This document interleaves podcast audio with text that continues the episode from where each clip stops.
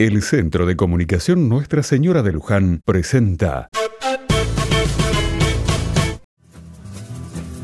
Otra mirada.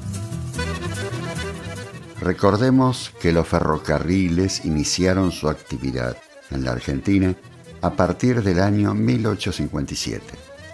El transporte ferroviario comenzó con la Iniciativa Nacional de Empresarios Locales.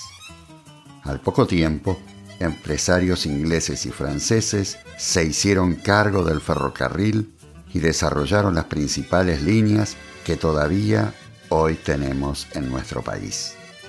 Un hecho memorable e importante fue que el primero de marzo de 1948 el presidente Juan Domingo Perón nacionaliza la actividad ferroviaria y crea la empresa estatal Ferrocarriles Argentinos.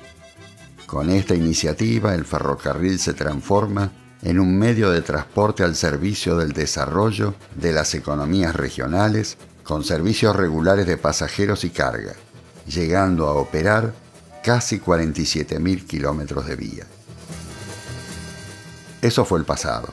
Necesitamos hoy que los ferrocarriles tomen de vuelta la cabecera en el transporte público.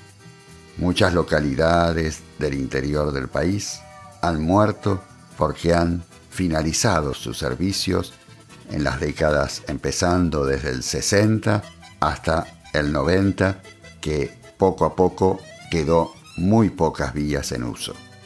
Que la decisión de nuestros gobernantes ayuden a los sectores más pobres del país a poder comunicarse a través del tren.